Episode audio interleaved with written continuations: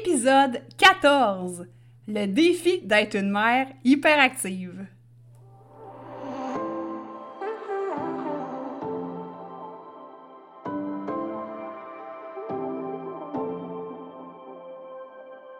Si comme moi, tu marches le chemin du TDA avec ou sans H, Focus Squad, c'est ta place. J'ai créé ce podcast pour t'aider à avoir plus de concentration, canaliser ton énergie, être l'ami de tes émotions et avoir un meilleur sens de l'organisation. Ici, je te partage les trucs et astuces que j'utilise autant dans mon travail de prof de yoga et de méditation que dans ma vie personnelle pour vivre une vie créative et débordante d'idées tout en sachant doser le tout avec un peu de clarté mentale et de calme intérieur. Je te fais part de mes découvertes du moment. Je discute avec toi de la vraie vie, de défis auxquels on a à faire face, en apportant une touche positive et humoristique. Parce que le TDAH, c'est pas un bris, mais c'est plutôt une façon que notre cerveau a de fonctionner parmi tant d'autres. Tout est à notre portée et notre regard différent peut changer le monde.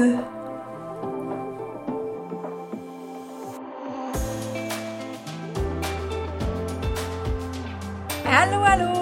J'espère que tu vas bien. J'espère que tu as passé une belle semaine.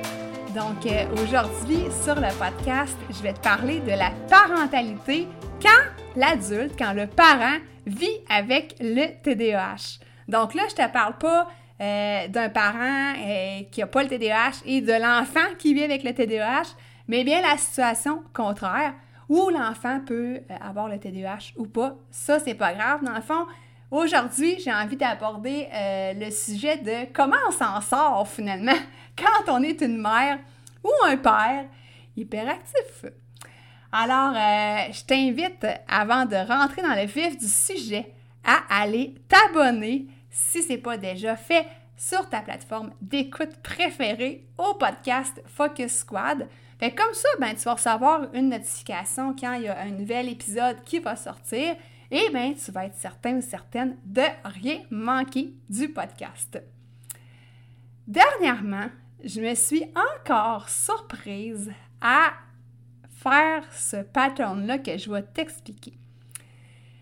Il y a des jours où est-ce que je me sens pas toujours calme, même si je suis une prof de yoga méditation, ça m'arrive encore d'avoir des matins où est-ce que euh, je me lève, je fais ma routine matinale, on dirait que j'ai plein d'énergie. Puis là, à un moment donné, je vois que le temps file avant que ma fille soit prête pour aller à l'école. Et là, ben, euh, je me mets dans une espèce de stress, dans une espèce de mood, où est-ce que là, je lui donne tout plein de directives garochées, excuse-moi le terme québécois, mais pitchées, garochées sur ma fille, des directives tout croche, du style. OK, ben là, va te brosser les cheveux, va te brosser les dents, fais ton lit, euh, oublie pas de faire pipi. Euh. Sortes d'affaires comme ça qui sortent rapidement de ma bouche, qui sont pas toujours euh, des directives claires, qui ont l'air tout croche. et en fait, ben, quand ça m'arrive des situations comme ça, puis des fois c'est même contradictoire. Et tu imagines, je me contredis moi-même.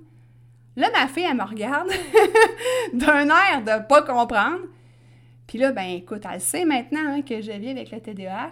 Fait que là, elle me dit Maman, on va reprendre ça tranquillement, s'il vous plaît. Fait que là, je sais que faut que je prenne un petit moment de recul, que je réfléchisse à mon affaire et qu'après ça, je lui redise tranquillement ce que j'ai à lui dire.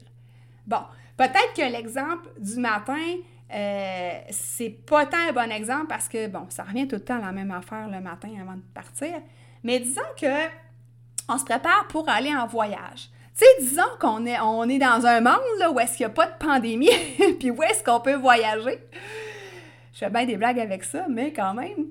Euh, ben là, des fois, ça m'arrivait de dire euh, toutes sortes d'affaires à ma fille, de préparer ci, oublie pas ça, puis toutes sortes de directives un peu un peu euh, rapide, mais pas toujours euh, structuré, pas toujours clair. Et là, ben, ma fille, elle comprenait pas nécessairement ce que je voulais dire.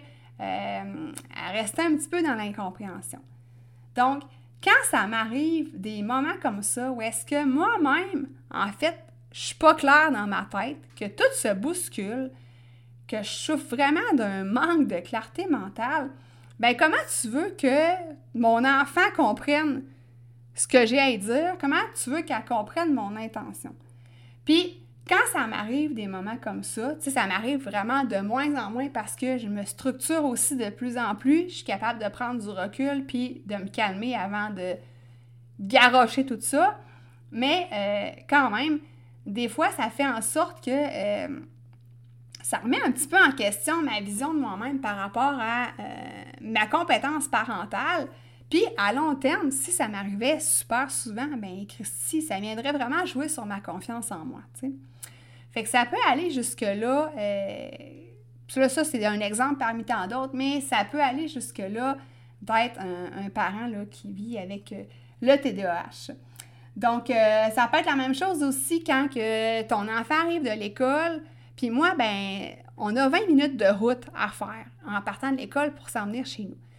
Puis, ben, moi, quand je conduis, c'est rare que j'aime ça parler parce que je me concentre vraiment sur la route. Puis là, des fois, je me compte plein d'affaires, puis je dis Ah oui, oui, ah oui, oui, ou des fois, j'ai dit Ben là, je suis concentrée. Mais je retiens pas le trois quarts de ce qu'elle m'a dit, tu sais. Puis là, après ça, ben, tu dis Mon Dieu, tu sais, je l'écoutais vraiment pas. puis encore là, ben, des fois, ça peut venir euh, remettre en question un peu. Euh, comme je t'ai dit, là, notre capacité d'écoute, notre capacité d'attention, toutes des choses que tu sais, ton enfant s'attend à ce que tu l'écoutes, il est tout content de te compter sa journée. C'est sûr que dans le cas euh, que je viens de te mentionner de la conduite automobile, ben là, des fois, ma fille sait que quand je conduis, il ne faut pas trop qu'elle me parle. Fait qu'on attend d'être rendu à la maison, puis là, à ce moment-là, ben, je m'assis toute seule avec elle, avec pas mon cellulaire à côté pour être distraite par des notifications, euh, vraiment tranquille, puis là, je prends le temps de l'écouter. Mais c'est des situations qui arrivent qui sont plus difficiles quand on vit avec le TDAH, mais je sais qu'il y a des gens qui m'écoutent qui ne sont pas TDAH, puis que c'est encore des difficultés pour eux quand même. Alors, ça, c'était la petite euh, mise en contexte euh, que, je voulais te faire part. Puis, euh, il y a une chose aussi que je voulais mettre en lumière, c'est que aussi des fois, quand on a un enfant qui disons, est un petit peu plus turbulent, qui a des caractéristiques reliées au TDAH et que euh, des fois, on, le fait, euh, ben, on a un diagnostic. Des fois, ça met en lumière le fait que le parent ne savait pas qu'il vivait avec le TDA ou TDAH. Puis, euh, en fait, quand il voit les comportements de son enfant, ben, le parent peut peut-être se poser des questions sur lui-même s'il a des comportements semblables. Et là, ben, à ce moment-là, quand il y a le diagnostic, ben là, ça met des mots sur certaines situations, ça, apporte un petit peu plus de compréhension. Mais le fait de devenir parent peut aussi, comme je dis, mettre en lumière un TDAH qu'on ne soupçonnait peut-être pas. Donc ça, c'est une, des... Euh, ben, un côté positif, hein, en fait, euh, de la parentalité. Là, je te parle pas par rapport au TDAH, mais tu sais, ce que je veux que tu comprennes, c'est que, dans le fond, quand on se rend compte que notre enfant a le TDAH, bien, ça nous fait comprendre des fois que peut-être que nous aussi, on l'a parce que c'est héréditaire. Peut-être pas aussi. C'est un autre aspect que je voulais t'apporter.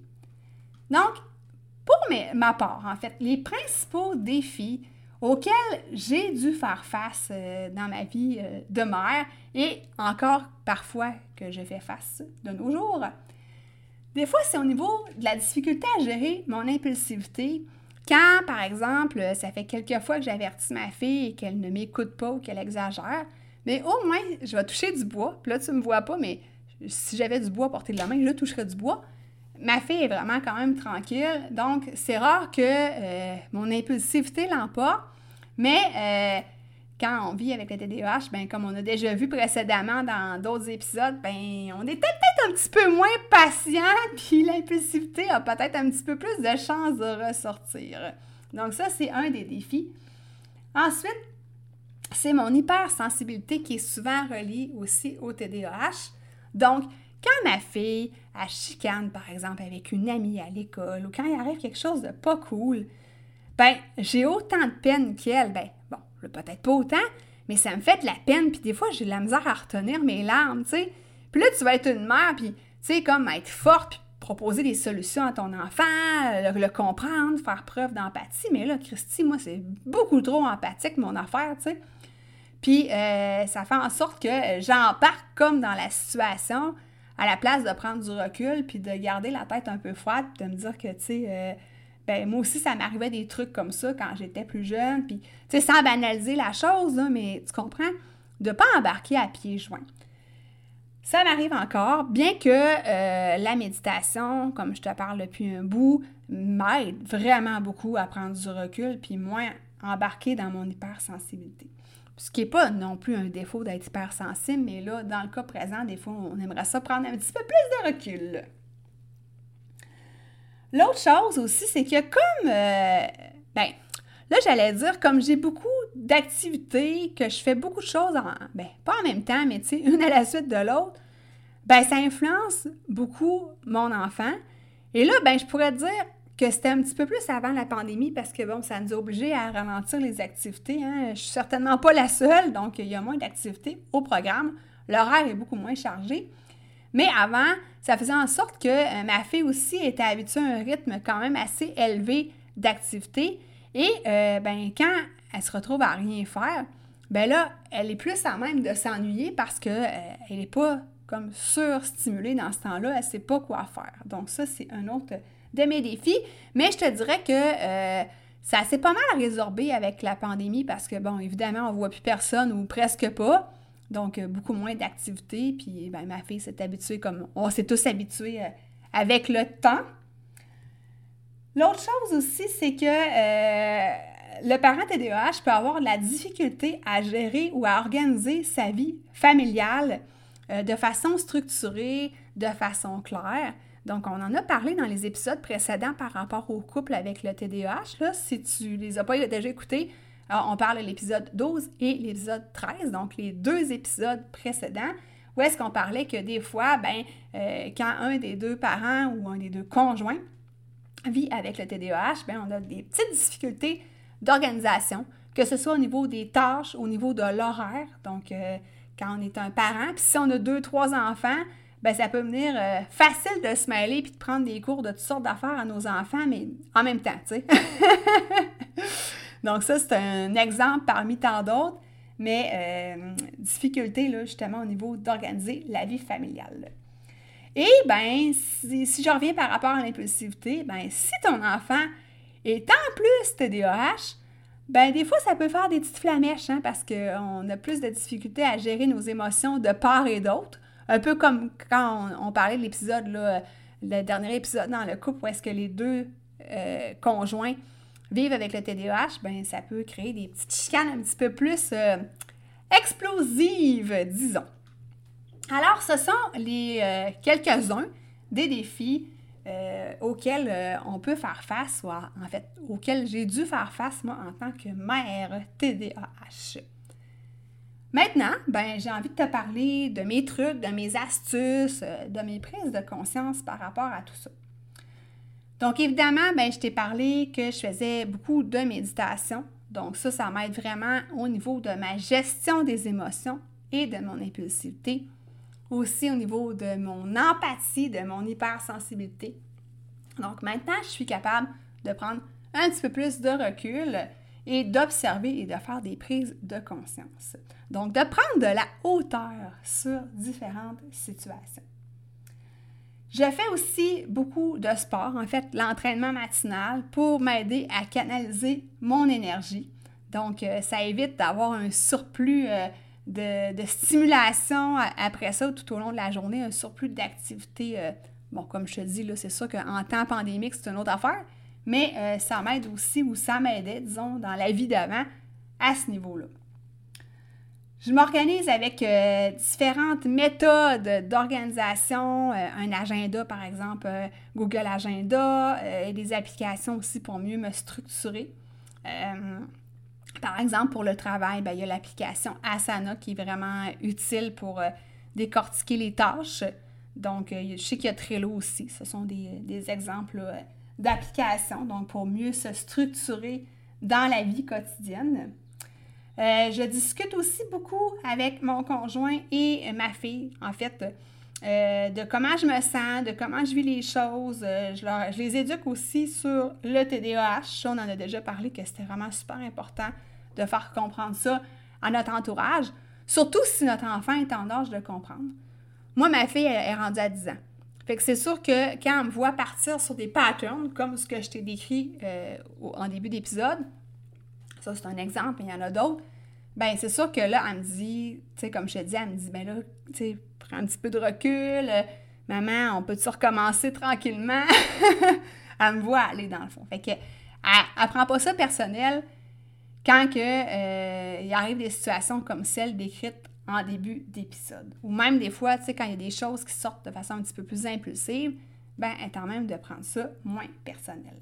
Ça veut pas dire qu'on peut tout dire à notre enfant tout croche, puis euh, être, laisser sortir notre impulsivité, c'est pas ça que je veux dire. Mais euh, quand, quand les gens, quand l'entourage comprend, ben ça met un petit baume, on va dire, là-dessus, puis ça réduit, on va dire, l'impact de ces situations-là. Si euh, aussi, ben, on parle au niveau de la, la vie familiale, ben, on peut demander à notre conjoint de, que ce soit lui, en fait, qui organise l'agenda de la semaine ou euh, la, je vais dire le dispatch des tâches, en fait. Donc, euh, notre conjoint, si lui ne vit pas avec le TDAH, conjoint, conjointe, ben cette personne-là peut euh, prendre ça en charge, en fait, sans se mettre sur un piédestal puis sans devenir un, un contrôleur aguerri, là, c'est pas ça que je veux dire, mais au moins de nous aider à mieux s'organiser.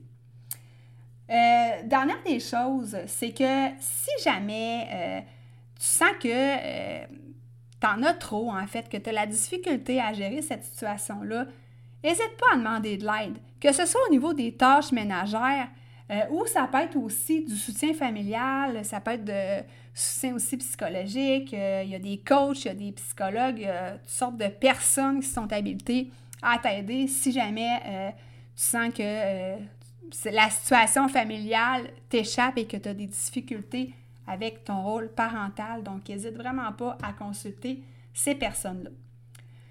Moi, en fin d'épisode, euh, je te propose encore euh, la méthode euh, secrète, en fait.